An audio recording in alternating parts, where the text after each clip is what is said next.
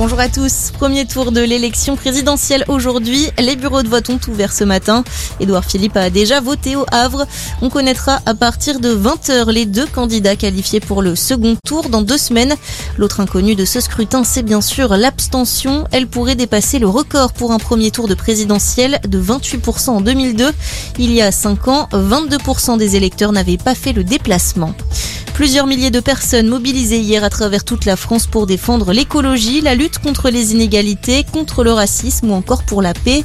Des marches pour le futur à Strasbourg, à Lyon ou encore à Toulouse, appelées par des centaines d'associations. À Paris, ils étaient 5600 selon la police, 35 000 selon les organisateurs. Des forces de l'OTAN installées de manière permanente aux frontières, c'est le projet annoncé aujourd'hui par le secrétaire général de l'Alliance face à la guerre en Ukraine.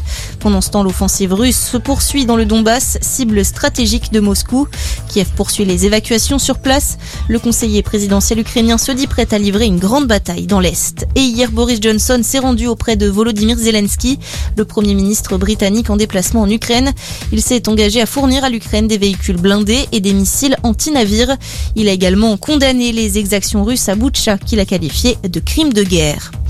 Un homme soupçonné d'avoir volontairement causé l'incendie de Saint-Laurent de la Salanque mis en examen. Il avait lui-même été blessé dans le feu qui avait tué huit personnes, dont trois enfants dans un immeuble des Pyrénées-Orientales en février dernier.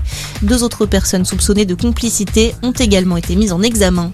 Et puis on termine avec du rugby. Défaite du stade toulousain hier à domicile face à l'Ulster en huitième de finale allée de la Coupe d'Europe, 26 à 20. De son côté, La Rochelle est très bien partie.